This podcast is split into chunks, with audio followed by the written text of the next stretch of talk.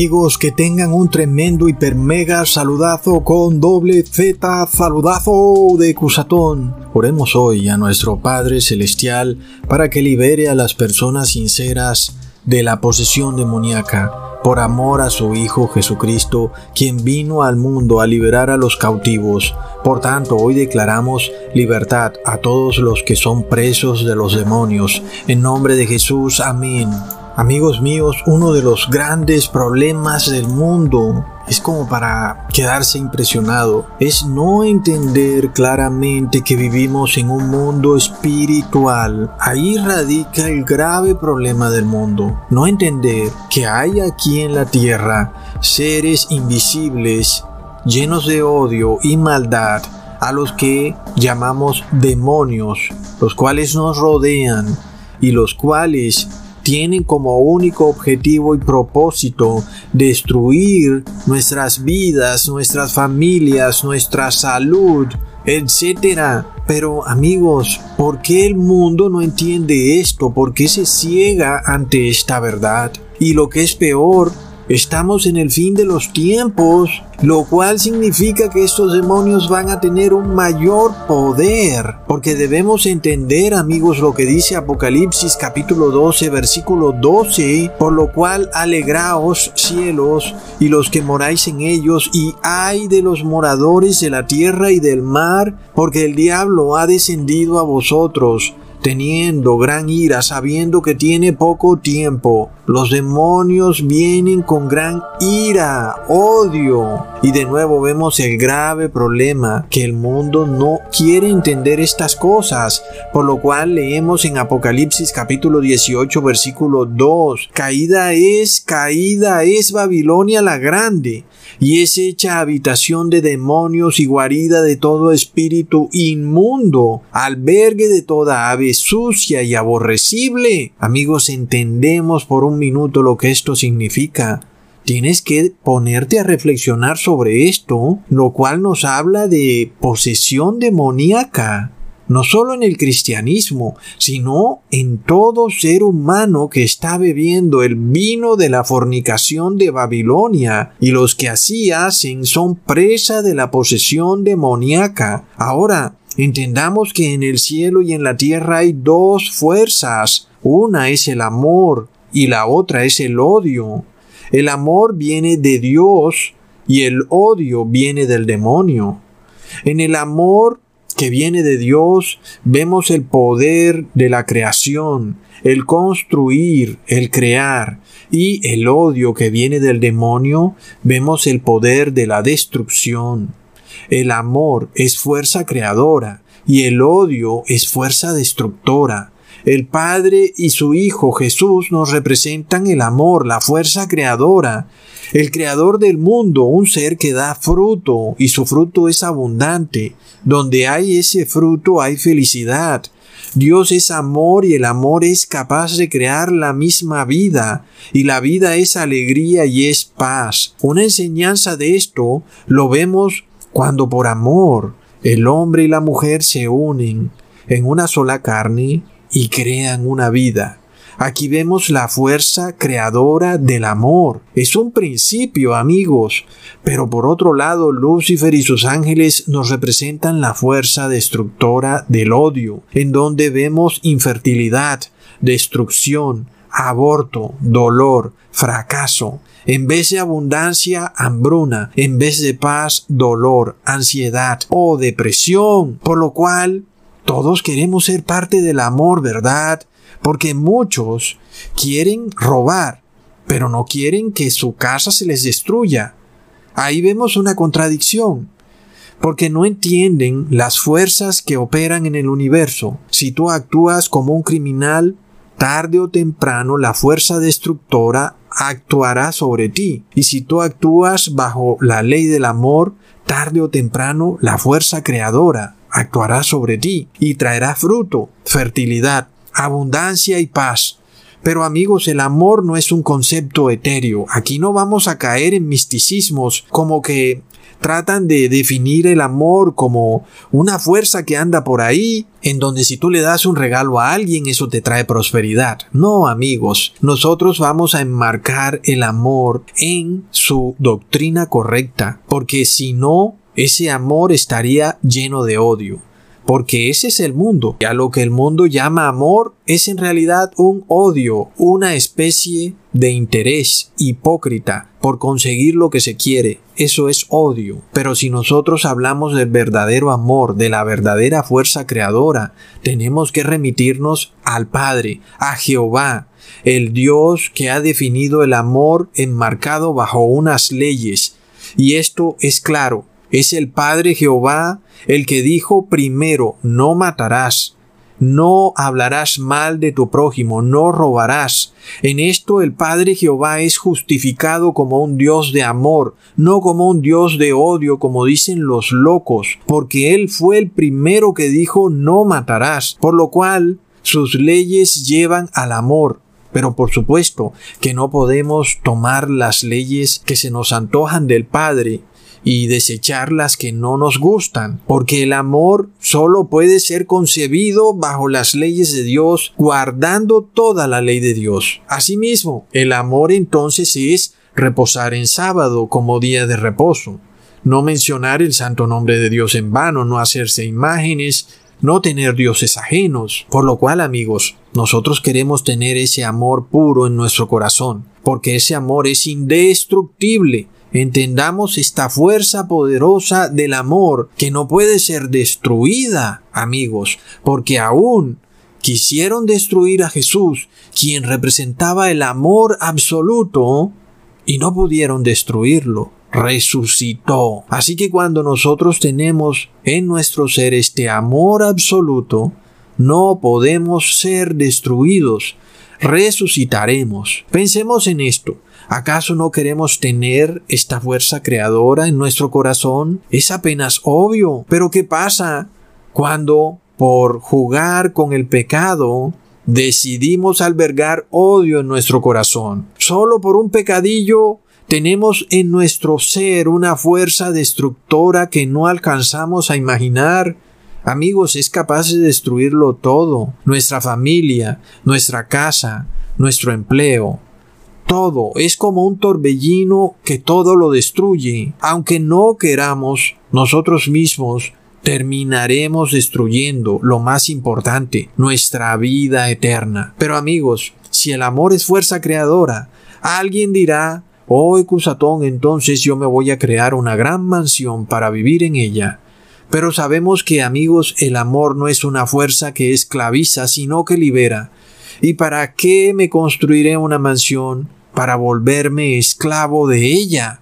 Como ya les he dicho, ¿de qué sirve ser rico si vas a ser esclavo? Pero el 99% de las personas dirán, hazme esclavo si voy a ser rico. Oh no, ve y pregúntale a los masones, a los caballeros templarios y de Malta y de Columbus, todos son parte de un ejército. No creen por fe, sino porque son esclavos. ¿Mm? Por supuesto que están despojados de la fe, son los esclavos ricos del demonio. Ojalá escuchen este mensaje y tomen nota de la fórmula para liberarse. Aquí vemos lo que significa estar poseído por el demonio. El demonio es esta fuerza destructora y esclavizadora que todo lo destruye y esclaviza a las personas con cadenas invisibles, por lo cual la posesión demoníaca debería ser estudiada hasta en los colegios y universidades, pero las religiones se han encargado de hacerle creer a las personas que quien asiste a una iglesia o participa de un rito está libre de la posesión demoníaca. Y así hemos visto que resulta que son los líderes religiosos los que andan más poseídos que cualquiera. Ellos participan todos los días de sus ritos religiosos. ¿Y qué vemos? Que están más poseídos que cualquiera. Son pedófilos, corruptos, amadores de las riquezas, masones, denunciados hasta por su misma iglesia. Así vemos al tal cardenal Vigano denunciando a su propia iglesia como corrupta. ¿Mm? ¿Y será que él no es corrupto? Bueno, es tema para otro video. Por lo cual debemos entender que aquel que viola la ley de Dios está poseído por el demonio y tiene en su propio cuerpo la fuerza destructora y esclavizadora que a su debido tiempo se manifestará en tu vida, en tus negocios, en tus relaciones familiares, en tus amistades. Lo que es peor, estarás cegado para ver la verdad del Evangelio, la cual te lleva a vida eterna. Así que, curiosamente, el poseído por el demonio, aunque sea rico en dinero, es pobre en vida eterna. Por lo cual leemos en Marcos capítulo 9 versículo 17. Y respondiendo uno de la multitud dijo, Maestro, traje a ti mi hijo, que tiene un espíritu mudo el cual donde quiera que le toma, le sacude y echa espumarajos y cruje los dientes y se va secando. Y dije a tus discípulos que lo echasen fuera y no pudieron. Y sigue diciendo en el versículo 21, Jesús preguntó al Padre, ¿cuánto tiempo hace que le sucede esto? Y el Padre dijo, desde niño. Oh, no amigos, ¿estás escuchando? El padre del joven poseído por el demonio dijo que estaba poseído desde niño. Amigos, y muchos creen que el aborto manda a los bebés al cielo. Plop. La mayoría de las personas son poseídas por demonios desde niños. ¿Y por qué? Porque su madre o padre también estaban poseídos por el demonio. ¿Y qué pasa? cuando ese bebé es una sola carne con el padre y la madre, pues tiene el mismo demonio. Muchos creen que la posesión demoníaca siempre se va a manifestar en la forma que se describe en este versículo. Ese joven endemoniado echaba espuma por la boca. Así que hasta que no vemos a una persona torciendo la cabeza 360 grados, pues no pensamos que esté endemoniado. Sin embargo, en la mayoría de los casos, la persona endemoniada actúa común y corriente. Andan blanqueaditos y perfumados, pero por dentro están endemoniados. De esto vemos el caso de una persona poseída que estaba sentada ¿dónde? En una sinagoga Supuestamente en ese lugar no debería haber ningún endemoniado. Leamos en Marcos capítulo 1, versículo 22 al 24. Y se admiraban de su doctrina porque les enseñaba como quien tiene autoridad y no como los escribas. Pero había en la sinagoga de ellos un hombre con espíritu inmundo que dio voces diciendo, Ah, ¿qué tienes con nosotros, Jesús Nazareno? Has venido para destruirnos. Sé quién eres, el Santo de Dios. Ahí tenemos a una persona sentadita en la sinagoga, actuando normalmente, bañadito y perfumado, pero poseído por el demonio. Y de repente, el demonio se mostró como es, controlando a esa persona totalmente, haciéndola hablar. Y nos preguntamos, ¿por qué el mundo desconoce esta fuerza? espiritual que anda por ahí, que es una fuerza destructora, amigos, que tiene poder para controlar a un ser humano. Son espíritus inmundos que terminan destruyéndolo todo. A veces las personas hacen algo y luego se preguntan, eh, pero ¿por qué hice eso? ¿En qué estaba pensando? ¿Qué me pasó? Pues ¿qué te pasó? Estabas poseído por el demonio. Por supuesto que eso no es una excusa, ¿verdad? El que recibe un demonio lo recibe porque aceptó el pecado en su corazón. Y así que aunque hizo algo de lo que después no entiende bien, el pecado sí lo meditó en su corazón. Y aquí vemos la peligrosidad del pecado cuando tú de alguna manera lo entretienes en tu mente porque se convierte en un portal que invita a los demonios a controlar tu vida. Pero además, el espíritu inmundo cuando tiene más poder sobre las personas es un espíritu mudo Y hoy vemos al mundo entero usando un bozal, supuestamente para controlar una enfermedad, pero que en realidad nos muestra a un mundo poseído por demonios, amigos. Multitudes poseídas por demonios y manifiestan un espíritu mudo. Por supuesto que nosotros no somos niños para creer que el que se pone un tapabocas da prueba que está inmediatamente poseído por un demonio. Pero sabemos muy bien que cuando un gobierno te obliga a usar tapabocas, en realidad está violando tus derechos humanos. ¿Y qué derechos humanos viola? Preguntó el leguleyo, ese que escribe en el periódico de tu país todos los domingos. Te diré cuál es el derecho que viola. Viola el derecho a la libertad de conciencia, el derecho a creer que no hay ningún virus. Y ese es un derecho humano. Yo tengo libertad de conciencia y si a mí me da la gana de no creer que exista ningún virus, tengo derecho a creer en eso, pero luego alguien dirá, Oh no, Ecusatón, ten en cuenta esto, que si no usas el tapabocas, le haces daño a otros. Y yo pregunto, ¿es eso cierto? ¿Alguien puede probarlo? Es decir, nadie puede probar estas cosas, pero el mundo lo ha asumido como cierto. Este es un nuevo dogma en el cual si alguien sale sin tapaboca a la calle está contagiando a todo el mundo. Vamos, ¿cómo van a probar eso? es algo que no puede ser probado.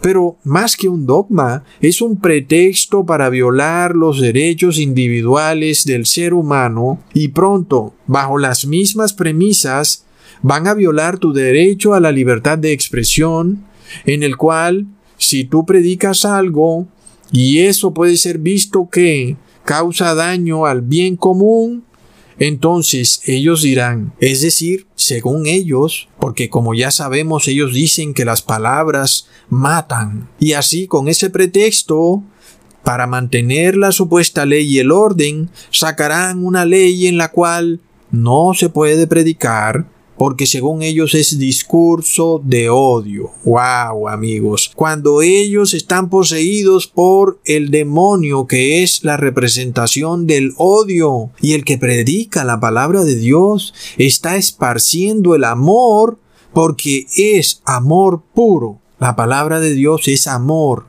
Cuando se bloquea la palabra de Dios, se bloquea el amor y el mundo cayó bajo el manto del odio. Amigos, ¿qué fue lo que hicieron los gobiernos para tratar de retener la expansión del tal virus? ¿Mm?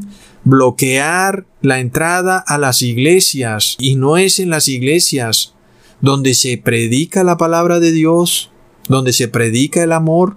Entonces, ¿Estamos supuestamente ante un problema sanitario o estamos ante el adoctrinamiento previo a lo que pronto se convertirá en un nuevo régimen en donde se han perdido los derechos humanos individuales para convertirnos ahora en habitantes de una nación global donde los derechos humanos que valen son los del bien común y mientras sus derechos humanos no afecten al bien común, tú puedes ejercer tus derechos humanos.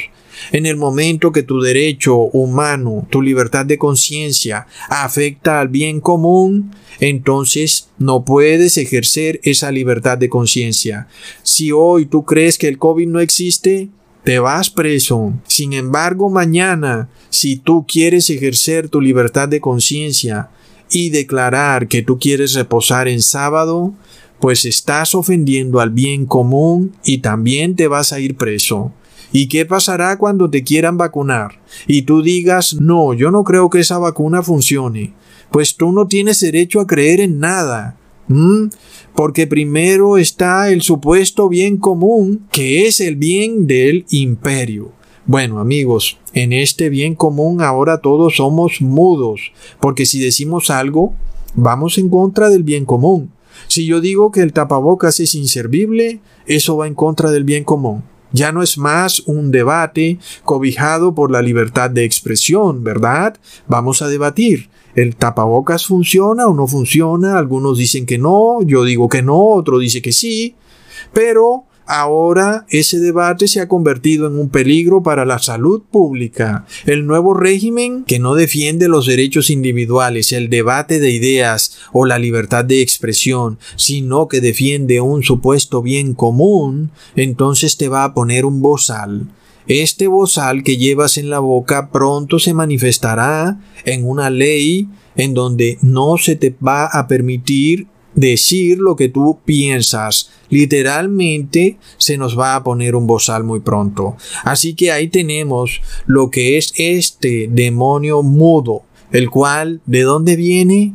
Así como lo vimos en los tiempos de Jesús, que ese demonio mudo estaba en la sinagoga, hoy el demonio mudo viene de la iglesia cristiana, porque así ha sido a través de las eras. Recordemos la Inquisición, en cómo la Iglesia Católica no permitía que tú predicaras el Evangelio. Es Babilonia la que se ha vuelto habitación de todo espíritu inmundo.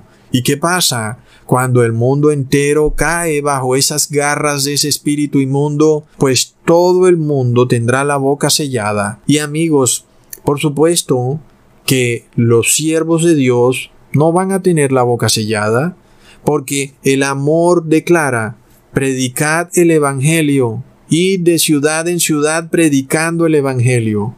El siervo de Dios no le pueden poner bozal, porque vemos aquí que cuando a ti te ponen este bozal, y no estoy refiriéndome específicamente al COVID, sino al hecho de que te impidan tener libertad de conciencia, entonces tú estás en tu deber de irte para otra parte donde puedas declarar el Evangelio. Y sobre todo lo que nos interesa es predicar el Evangelio, porque además esta lucha que hay con el COVID, en donde vemos estas leyes draconianas, esto no se puede combatir sin el Evangelio porque van a venir más enfermedades. ¿Y qué pasa? Los gobiernos van a tener pretextos Muchas personas se van a asustar mucho porque sí van a venir más enfermedades y van a venir más muertes. ¿Y qué pasa entonces? ¿Cómo puedes hacerle creer a una persona que la máscara no es necesaria cuando esa persona ve que sus familiares se mueren? En este caso, amigos, aquí es donde tenemos que entender la fuerza y el poder del Evangelio, que es amor que libera y libera a la persona de la enfermedad. Por lo cual, el problema de una persona estar enferma es precisamente la posesión demoníaca. Sigamos leyendo en el versículo 22 del mismo capítulo. Muchas veces el demonio le echa en el fuego y en el agua para matarle. Pero si puedes hacer algo, ten misericordia de nosotros y ayúdanos. Así que aquí vemos esta fuerza destructora, amigos. Es innegable. Tiene un odio por el ser humano. Hemos podido constatar esta fuerza en el mundo, en las guerras, en el vandalismo en las ciudades. Todo viene del problema de violar la ley de Dios, lo cual desemboca en una horrible posesión demoníaca. Asimismo, vemos al que bebe licor, que destruye su propio cuerpo y luego destruye a su familia, y aun si también conduce embriagado, destruirá a extraños. Asimismo, la persona que fuma y cualquier otro vicio, etcétera, etcétera. Vemos, por ejemplo, el caso de matar animales para alimentarse, es decir, el comer carne es en sí la expresión de esta fuerza destructora. Recordemos que Dios solo permitió matar animales para alimentarse si se le sacaba toda la sangre al animal. Pero nada de esto ocurre hoy en día. Cuando comes carne animal, esa carne lleva la sangre del animal. Y aquí vemos esta fuerza destructora comiendo la vida de otro ser. Porque recordemos que en la sangre está la vida, como lo dice la Biblia. Jesús os advirtió de esta fuerza, pero el mundo poco caso ha hecho. Recordemos en Juan capítulo 10 versículo 10, el ladrón no viene sino para hurtar y matar y destruir las ovejas. Yo he venido para que tengan vida y para que la tengan en abundancia. Amigos, en este caso el ladrón es Lucifer, alguien que viola la ley de Dios. Pero miremos por ejemplo el caso de Bill Gates, por ejemplo con sus vacunas, las cuales son presentadas al mundo para su salvación. Oh, la vacuna de Bill Gates nos va a salvar a todos. No es para su destrucción, dicen ellos, es para la salvación del mundo. Por lo cual, amigos, hagámonos la siguiente pregunta. ¿Está Bill Gates poseído por el demonio? Alguien dirá, oye Cusatón, pero ¿cómo sabemos si él actúa como un ser humano normal? Y es que ese es el problema. Una persona poseída por el demonio actúa como un ser humano normal. Eso, si tú no tienes forma de discernir viendo su rostro si está poseído o no por el demonio, entonces la única forma para que tú puedas saberlo es mirando si Bill Gates practica las leyes del amor o si él practica las leyes del odio. Y ya sabemos que las leyes del amor son las leyes de Dios, de Jehová, todos sus mandamientos, estatutos y decretos, ¿verdad? Porque en esto Dios es justificado, que Dios al principio de la creación declaró que el hombre y la mujer se unirían en una sola carne, y esa unión del hombre y la mujer da fruto, que es vida. Así que vemos a ese poder creador. También declaró Jesús. En esto se resume toda la ley amarás a tu prójimo como a ti mismo, declarando entonces nuestro Señor Jesús que aquel que guarda toda la ley ama al prójimo, porque un resumen de la ley es amar al prójimo. Pero el hombre declara que dos personas del mismo género pueden unirse, pero dicha unión no procrea, no genera vida. Antes es una unión infértil y si es infértil, sabemos que es una unión basada en el odio y no en el amor. Asimismo entonces, vemos que Dios da prueba de que su ley está basada en el amor, porque da fruto, crea vida, no la destruye. Y si el mismo que creó el matrimonio entre un hombre y una mujer también creó el sábado como día de reposo, entonces así como el matrimonio entre un hombre y una mujer da vida, el día de reposo en el sábado da vida. Cuando tú tomas este día y lo asimilas como un día santo, hay vida dentro de ti. Procreas, tienes fertilidad. Luego, ¿qué podemos pensar de Bill Gates? ¿Ah? que viene en nombre de Dios o que viene en el nombre del demonio, amigos.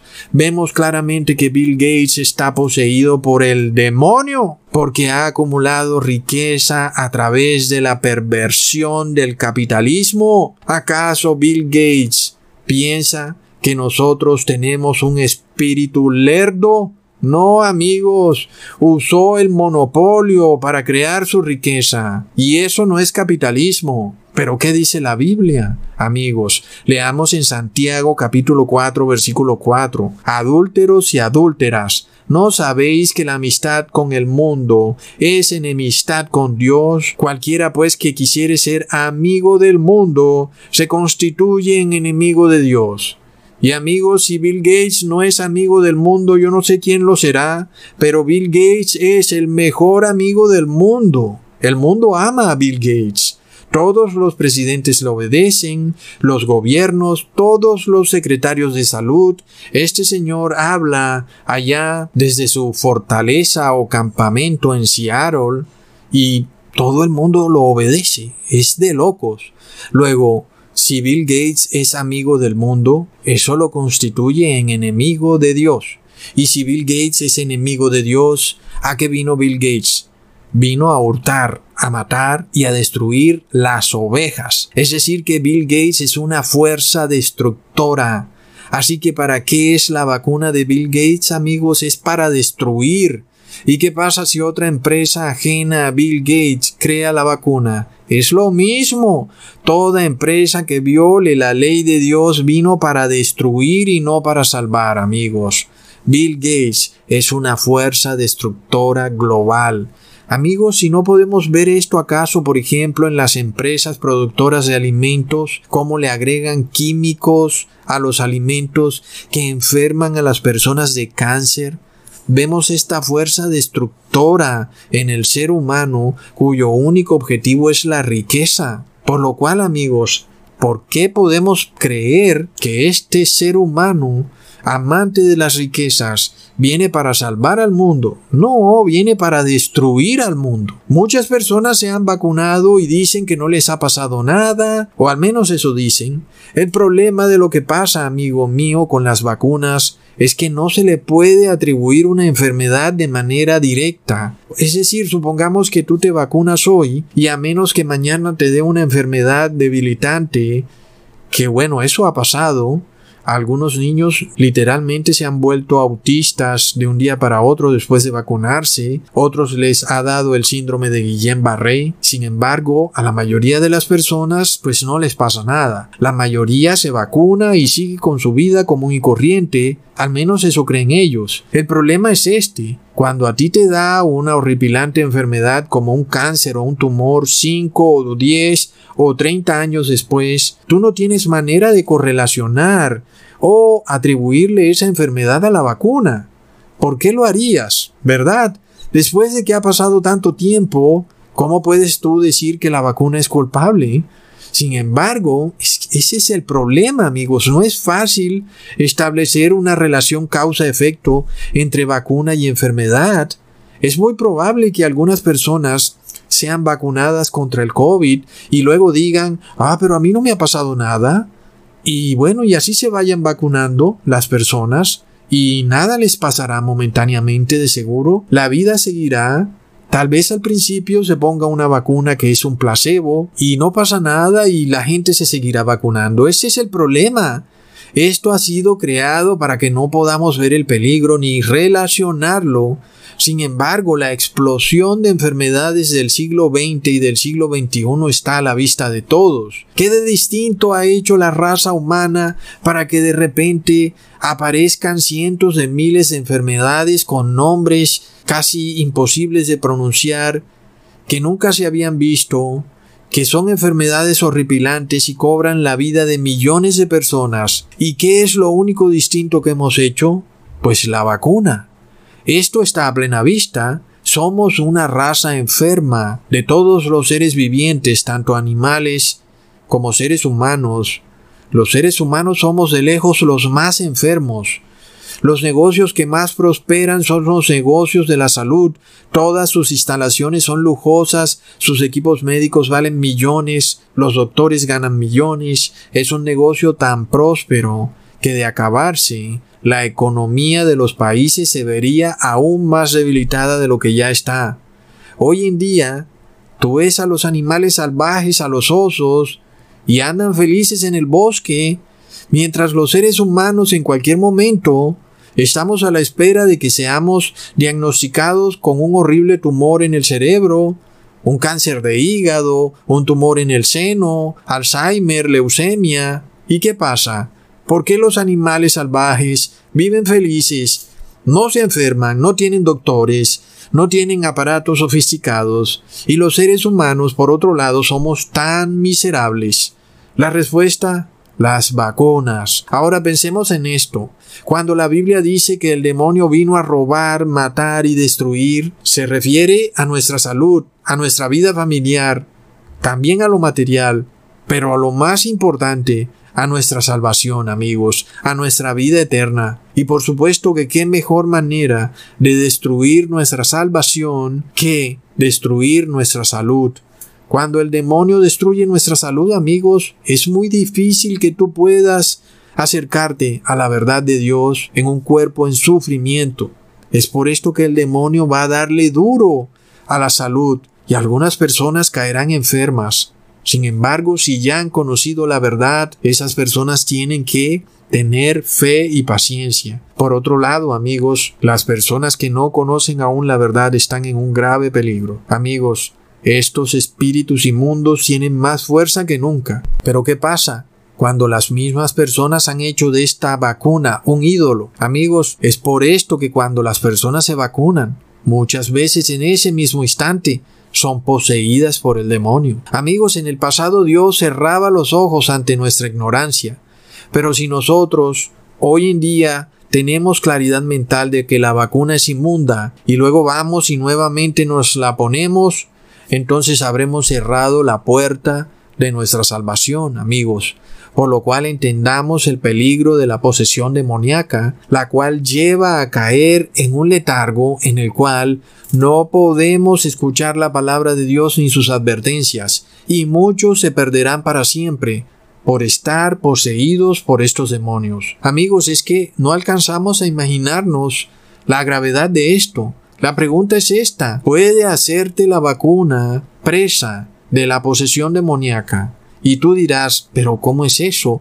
Yo nunca había escuchado tal cosa, Ecusatón. Pero recordemos que un chamán puede darle un mengurje a una persona y puede inducir a esa persona en un estado en el cual los demonios entran a esa persona.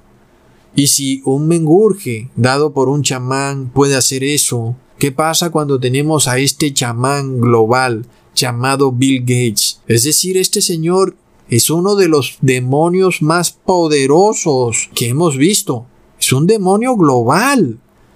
Es decir, una cosa es cuando tú estás lidiando con el chamán de tu barrio, no tiene tanto poder, pero ¿qué pasa cuando es este demonio global, amigos? Sigamos leyendo en Marcos 9, versículo 25. Y cuando Jesús vio que la multitud se agolpaba, reprendió al espíritu inmundo, diciéndole, Espíritu mudo y sordo, yo te mando, sal de él, no entres más en él. Luego este demonio no era solo mudo, también era sordo.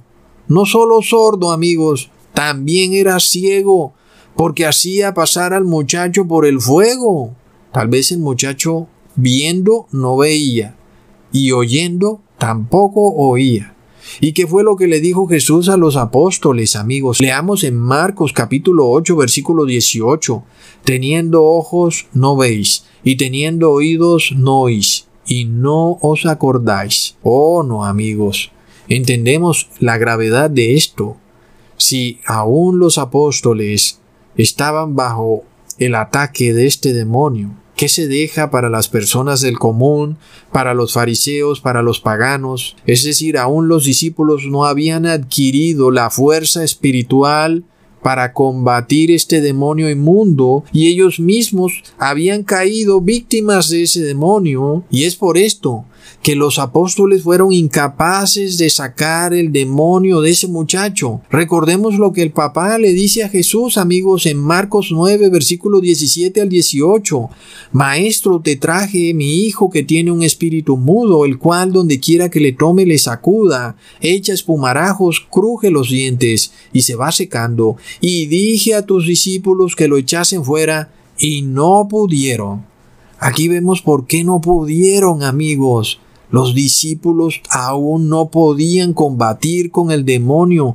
¿Por qué? Porque ellos aún eran presa de la posesión demoníaca. ¿Qué dijo el papá de ese joven que los discípulos no podían echarlo? ¿Qué hacía este demonio? Dejaba a la persona ciega, sorda y muda.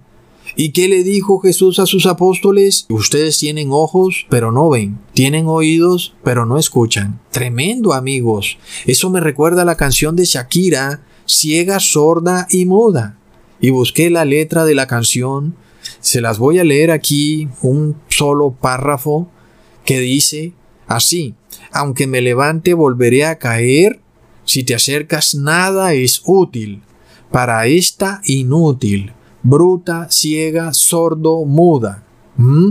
Tremendo. Es todo lo que he sido. Por ti me he convertido. Si pudiera exorcizarme de tu voz, si pudiera escaparme de tu nombre. Amigos, esto explica el por qué muchas personas cuando se les muestran los videos conteniendo verdad, cuando se les muestra la Biblia, en prueba de video y audio, y muchos familiares, aunque ven, no ven y aunque oyen, no escuchan, aun y cuando se les muestra en video. ¿Por qué? Porque tienen posesión demoníaca. También vemos la manifestación de este espíritu inmundo, ciego, sordo y mudo, en los católicos, en su adoración a imágenes, porque dice la Biblia en el Salmo 135, versículo 15 al 17, Los ídolos de las naciones son plata y oro, obra de mano de hombres, tienen boca y no hablan, tienen ojos y no ven, tienen orejas y no oyen, tampoco hay aliento en sus bocas. Ahí lo vemos el por qué muchos católicos, por más de que se les muestra la Biblia, se les muestran los versículos, se les explica en videos, y por más que se haga, no pueden ver, no pueden oír, porque tienen ese espíritu inmundo, ciego, sordo y mudo. Por lo cual, amigos, los mismos apóstoles preguntan en Marcos capítulo 9 versículo 28 al 29. Cuando él entró en su casa, sus discípulos le preguntaron aparte, ¿por qué nosotros no pudimos echarle fuera? Y Jesús les dijo, este género con nada puede salir sino con oración y ayuno. El problema es este, nosotros no podemos subestimar la fuerza y el poder de estos demonios. En esto tenemos que ser humildes amigos. La realidad es que estos seres invisibles, que son espíritus, son más inteligentes que nosotros y por algún poder que desconocemos, tienen la fuerza y la capacidad para nublar nuestra vista, nuestros oídos, nuestro entendimiento, para hacernos casi como que unos autómatas, para solo poner atención en lo que ellos quieren que pongamos atención y para que no veamos lo que ellos no quieren que veamos. Y luego, cuando somos presa de esos demonios, tenemos esa fuerza destructora que no quisiéramos tener dentro de nosotros porque nos lleva a destruir tanto a nosotros mismos como nuestras familias, nuestro empleo, nuestra economía, nuestra vida eterna. Es por eso que cuando jugamos con el pecado, jugamos con un poder que está por encima de nuestro entendimiento. ¿Qué es lo que exactamente ocurre cuando pecamos, amigos? Abrimos un portal, un portal en nuestra glándula pituitaria, por medio de la cual el demonio puede controlarnos, ya sea momentáneamente o por tiempo indefinido, que sería lo más grave. El problema es que, amigos, las personas pueden vivir como personas normales, pero están siendo controladas por demonios y por tanto puede que estén perdidas para siempre sin que aún nosotros podamos hacer algo, si no es que entramos en una oración y ayuno para tratar de sacarles el demonio a esas personas. Así que si hay algo que quiero que tengas en claro es que cuando tú juegas con el pecado, estás precisamente jugando con la posesión demoníaca. Y la posesión demoníaca puede llevarte a un punto en el cual el demonio asume control absoluto de ti. Y la única manera en que tú vuelvas a recuperar ese control es que hagas oración y ayuno. La pregunta es esta, ¿por qué tú vas a hacer oración y ayuno si estás completamente poseído? Entonces, la única persona que puede salvarte sería un hermano que haga oración y ayuno por ti, porque recordemos que la oración del impío es inmunda ante los oídos de Jehová. Sin embargo, amigos, Aquí es donde vemos el grave problema de lo que es la posesión demoníaca. Es un problema muy serio. Recordemos que si tú tienes dificultad en orar al Padre, es porque tal vez estés poseído por el demonio. Porque por supuesto, el demonio no quiere que tú ores al Padre. Amigos, porque si tú oras al Padre, el demonio sale de ti. Amigos, es de locos. Cuando nosotros entonces entendemos el por qué dedicamos tan poco tiempo a orarle al Padre, tal vez entendamos que estamos poseídos, aunque no podamos entenderlo. Y es que aún recordemos el problema. En la sinagoga había un poseído por el demonio. Recordemos lo que les digo. En esto tenemos que ser humildes, porque si nosotros inflamos nuestra camisa y decimos, Oh, Cusatón, yo no creo que yo tenga posesión demoníaca. Oh, no, amigos, esta es la regla que te estoy diciendo. Si tú oras muy poco al Padre, de seguro que sí tienes posesión demoníaca. Por esto, amigos, se declara de Babilonia que es una habitación de todo espíritu inmundo. ¿Y es acaso coincidencia que Babilonia pretenda ponerte una vacuna inmunda, amigos? Cuando Babilonia es habitación de espíritu inmundo. Estamos ante un intento de poseer demoníacamente a todos los seres humanos de este mundo. Y tú dirás, oh no, Ecusatón, ¿qué estás diciendo? que el que se pone la vacuna le abre un portal al demonio? Sí, señor, amigos, eso es lo que estoy diciendo. Sabemos que el mundo odia esta palabra porque esta palabra hace que las personas recuperen el control de su vida, expulsando a los demonios. Nos dirán locos, fanáticos radicales, ya sabemos cómo es el mundo, pero uno va y les muestra el versículo de la Biblia y ven, pero no ven, oyen, pero no oyen, ¿verdad? Ya sabemos cómo son. Uno les muestra, mira, pero aquí dice el versículo, y viendo, no hay manera de que entiendan. La Biblia King James usa un término muy interesante para describir a este demonio inmundo como un damn spirit. ¿Y qué significa damn en inglés? Es una persona aturdida por un esplendor, persona aletargada. ¿Y acaso amigos no vemos a un mundo literalmente aletargado, que no piensa claramente sus teorías y además que no tienen ni lógica, son absurdas y confusas. Miremos lo que ocurre ahora en Hong Kong, donde le están poniendo brazaletes COVID a las personas, un brazalete azul, es decir, que esa persona es de alto riesgo y debe estar en cuarentena. ¿Y qué pasa, amigos? ¿Acaso el virus no anda en el aire? ¿Acaso las personas no pueden enfermarse dentro de sus casas? Entonces, ¿qué pasa? Es un damn spirit Sabemos que nada tiene sentido, pero cuando entendamos esta batalla entre el amor y el odio, entendemos que todo tiene sentido. El odio persigue, maltrata, es implacable, es irracional. No hay nada más irracional que la locura del COVID, por lo cual vemos que es posesión demoníaca. Hasta un niño se puede meter en Internet y encontrar miles de noticias contradictorias del COVID. Vemos cómo autodestruyen la economía y luego dicen que es por culpa del COVID cuando han sido los mismos gobiernos los que han destruido la economía. Es un proceso destructivo. ¿Y hasta dónde llegarán? Destruirán ciudades completas, amigos. Cerrarán ciudades y no dejarán salir a nadie hasta que se muera el último de sus habitantes. Tremendo. Es la fuerza destructora. ¿Y qué ha dicho la misma gente poseída?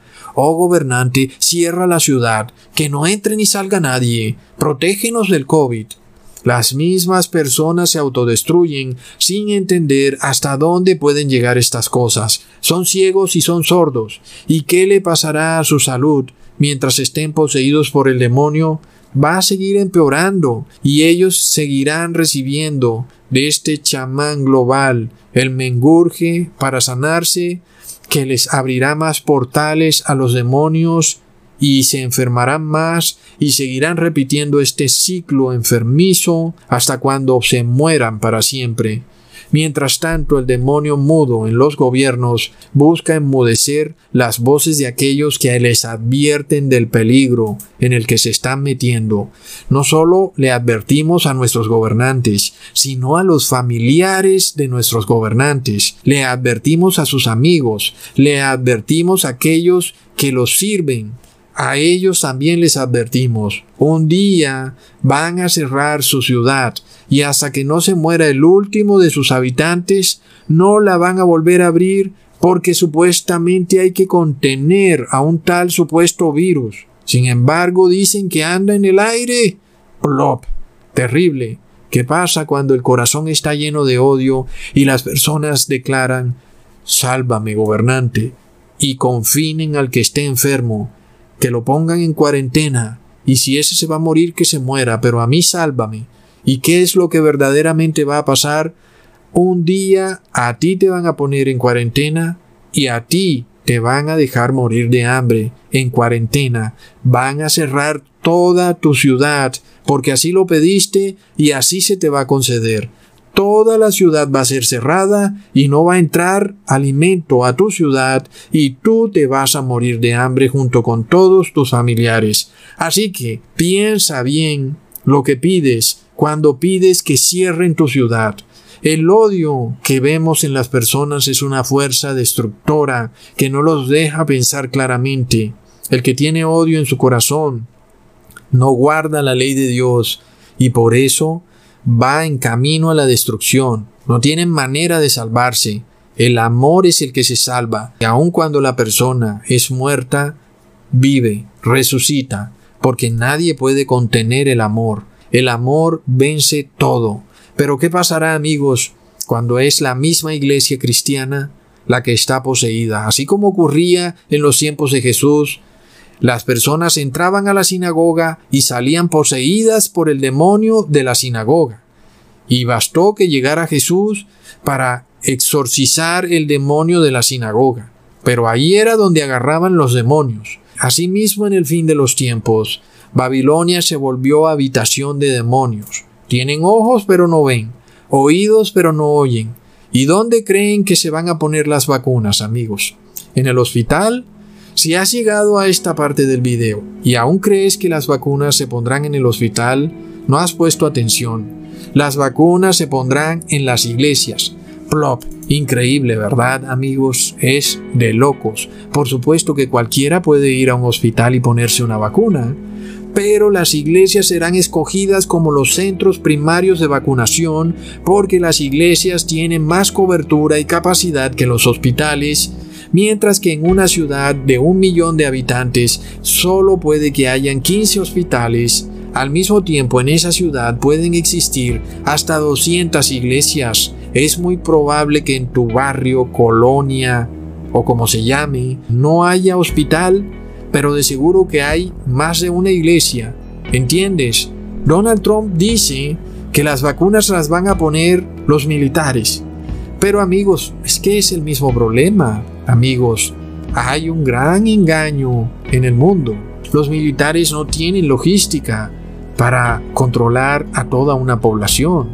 ¿Y quién sí la tiene? La iglesia. Solo es que a la iglesia de tu barrio le pasen la lista de los habitantes del barrio y el cura o el pastor dirá quiénes fueron a vacunarse y quiénes no, y ya fue.